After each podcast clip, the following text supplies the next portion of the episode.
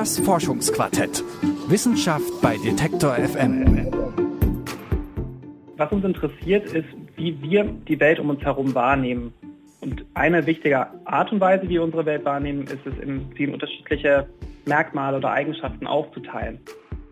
Jeder weiß, was ein Frosch ist. Wenn wir einen sehen, müssen wir nicht lange überlegen. Dabei ist das eigentlich erstaunlich, denn was macht ihn denn nun aus, so einen Frosch?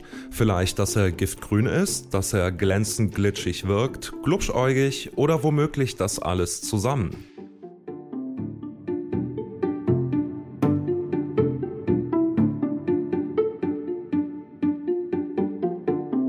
Rund oder eckig, hart oder flauschig. Mit diesen und anderen Eigenschaften unterscheiden wir tagtäglich die Dinge um uns herum. Schon bei Kindern ist das zu beobachten. Was ist ein Frosch? Ein kleines, glitschiges Tier mit großen Augen, klare Sache. Was bisher noch offen geblieben war, ist, was diese Eigenschaften und Merkmale eigentlich sind. Und in unserer Studie haben wir anhand von etwa 5.500 Probanden und 1,5 Millionen Fragen herausfinden können, dass Menschen mit ungefähr 49 verschiedenen Merkmalen die Welt beschreiben. Diese Merkmale reichen aus, um alle Objekte um uns herum zu kategorisieren und wahrzunehmen. 49 Eigenschaften, die die Welt bedeuten, zumindest die der Kognition. Das war gerade der Psychologe Dr. Martin Hebert. Er ist Forschungsgruppenleiter am Max-Planck-Institut für Kognitions- und Neurowissenschaften in Leipzig. Zusammen mit seinem Team hat er eine der großen Fragen der Psychologie ergründet. Wie nehmen wir Objekte wahr und anhand welcher Eigenschaften können wir sie überhaupt erkennen und zuordnen? Oder anders ausgedrückt, was macht den Frosch für uns zum Frosch? Ich habe mit Martin Hebert über seine aktuelle Studie gesprochen und wie er zu diesen 49 Eigenschaften kommt, mit denen der Mensch angeblich seine ganze Wahrnehmung von Objekten strukturiert. Herr Hebert, vielleicht mal ganz grundsätzlich. Wie genau geht denn unser Gehirn vor, wenn wir ein Objekt wahrnehmen?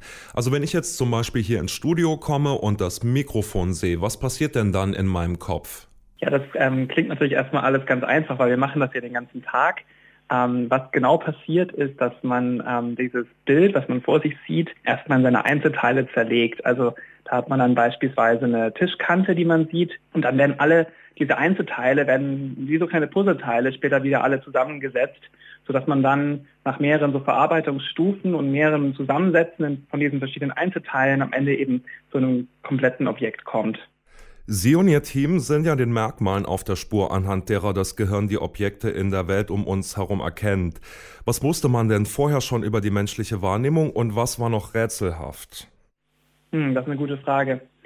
Die Art und Weise, wie wir die Welt um uns herum wahrnehmen, ist sehr strukturiert in einer gewissen Weise. Wir haben äh, verschiedene Objektkategorien, wir haben alle möglichen Farben, wir haben verschiedene Formen. Und was unser Gehirn versucht, ist aus diesen verschiedensten Informationen Sinn heraus zu extrahieren. Also man möchte einfach diese Vielzahl an möglichen verschiedenen Wahrnehmungseindrücken äh, in verschiedene Kategorien zuordnen. Das ist deswegen so, weil es einfach schwierig ist, sonst fürs Gehirn ähm, mit dieser extremen Komplexität unserer, unserer Umgebung klarzukommen.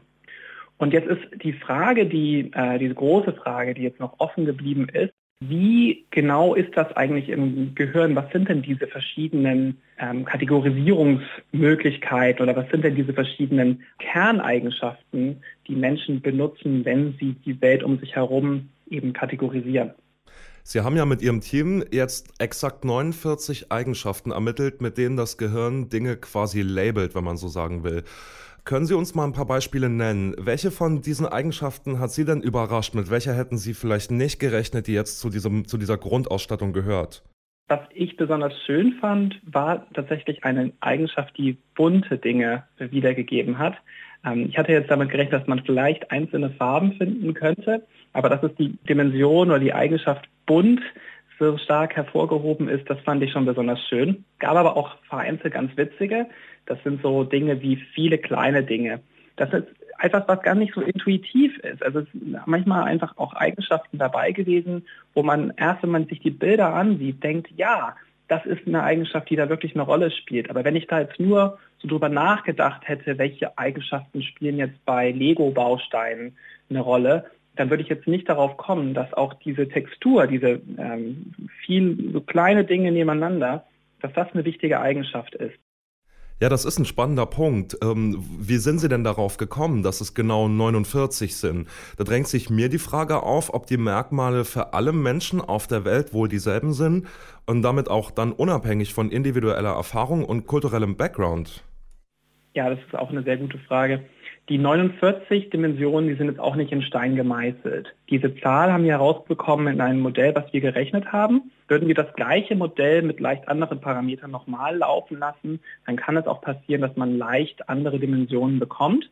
Zum Beispiel sagen wir 51 oder 42 oder 46. Was wichtig ist, ist aber, dass die meisten dieser Eigenschaften auch wirklich reproduzierbar sind. Das heißt, die findet man immer wieder in diesem Modell Jetzt zur Frage, ob das da Unterschiede gibt kulturell, ist eine wahnsinnig spannende Frage. Ähm, und das ist auch eine Frage, die nicht so einfach zu beantworten ist. Aber ähm, ich selber, ich kann mir sehr gut vorstellen, dass es da auch Unterschiede geben kann. In unserem Beispiel hier gab es auch kein Bild einer Kastanie.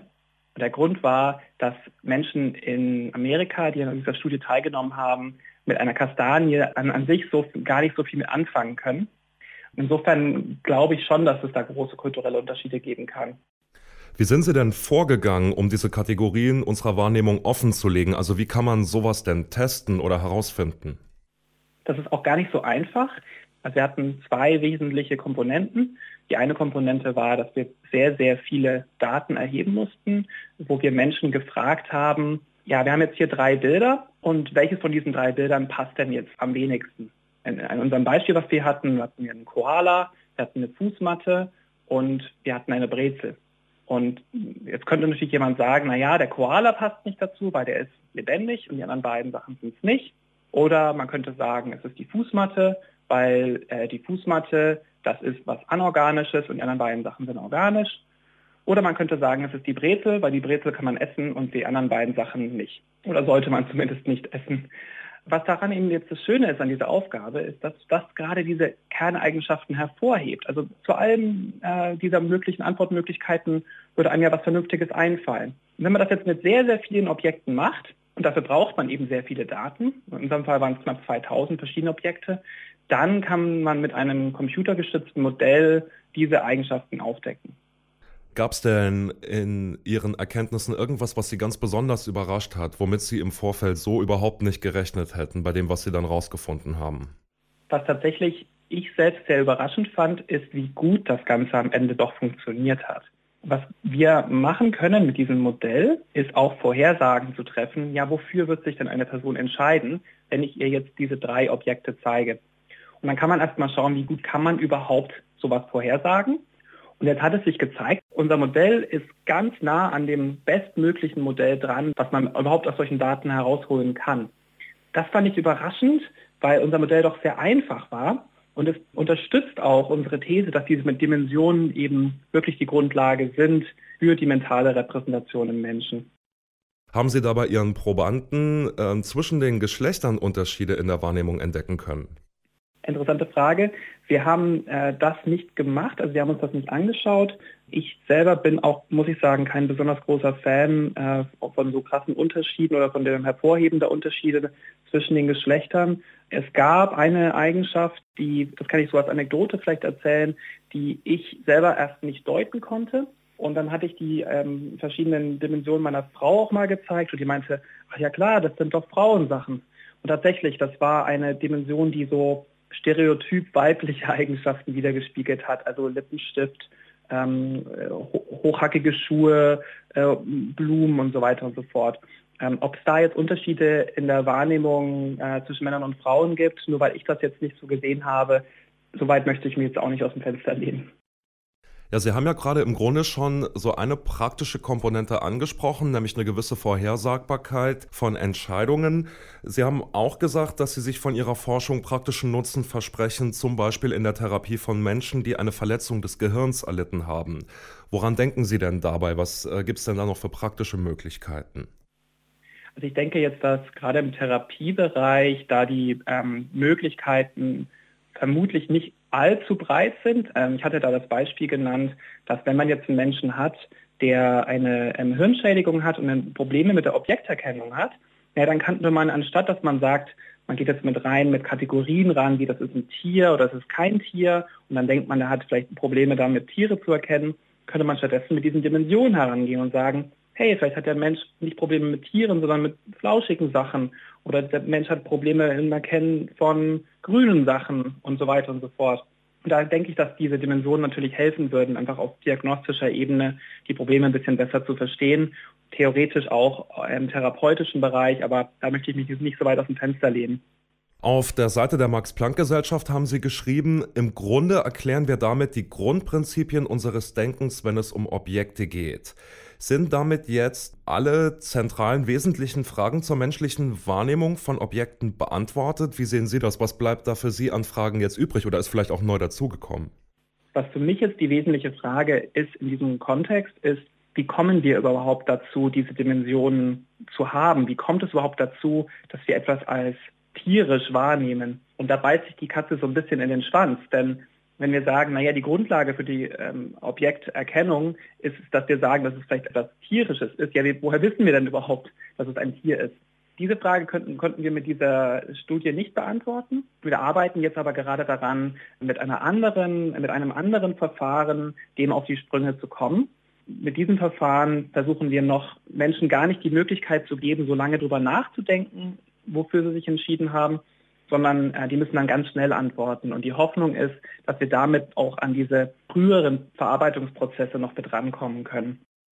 Ich würde gerne noch äh, zum Schluss eine kleine philosophische Brücke schlagen. Und zwar gibt es ja seit langem in der Erkenntnistheorie einen Streit darum, wie die menschliche Wahrnehmung eigentlich gestrickt ist. Immanuel Kant war davon überzeugt, dass der Mensch mit einer Art Urset an Kategorien auf die Welt schaut, die nichts mit persönlicher Erfahrung zu tun haben.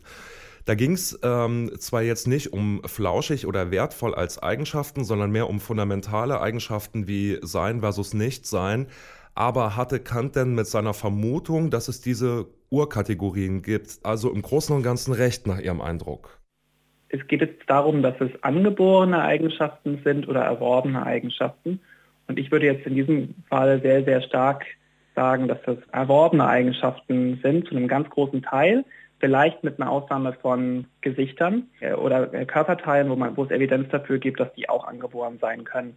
Jetzt ist es aber so, dass wir ausgestattet sein müssen mit der Möglichkeit, diese Eigenschaften auszubilden. Meine Vermutung ist, dass diese Eigenschaften, die wir jetzt hier gefunden haben, teilweise auch einen kulturellen Hintergrund haben, teilweise auch einen kulturellen Einfluss haben und dass die jetzt nicht so universal sind, wie es bei, wie es jetzt von Kant oder so ähm, angesehen wurde, die sind auch einem gewissen gesellschaftlichen Wandel unterliegen können.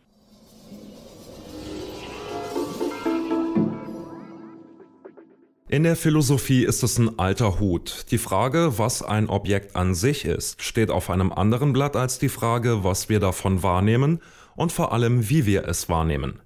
Was wir dank der Forschung des Max-Planck-Instituts für Kognitions- und Neurowissenschaften in Leipzig nun wissen, der Werkzeugkasten, mit dem der Mensch seine Eindrücke unterscheidet und zu Objekten der Wahrnehmung zusammensetzt, ist eigentlich recht klein. Wenige Dutzend Typen von Merkmalen sind es nur, anhand derer wir die Welt in unserer Wahrnehmung zusammenbauen. Und das könnte in Zukunft sogar dabei helfen, die Entscheidungen von Menschen vorherzusehen. Vielen Dank fürs Zuhören. Für Feedback meldet euch gerne bei mir unter forschungsquartett.detektor.fm. Und natürlich freuen wir uns, wenn ihr unseren Podcast abonnieren wollt. Das geht beim Podcast-Anbieter eurer Wahl. Und dann findet ihr auch nächste Woche wieder spannende Neuigkeiten aus dem Reich der Forscher und Entdecker in eurer Playlist. Mein Name ist Johannes Schmidt, macht's gut und bis zum nächsten Mal.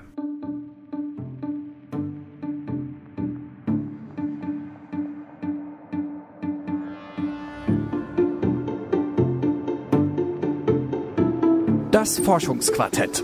Wissenschaft bei Detektor FM.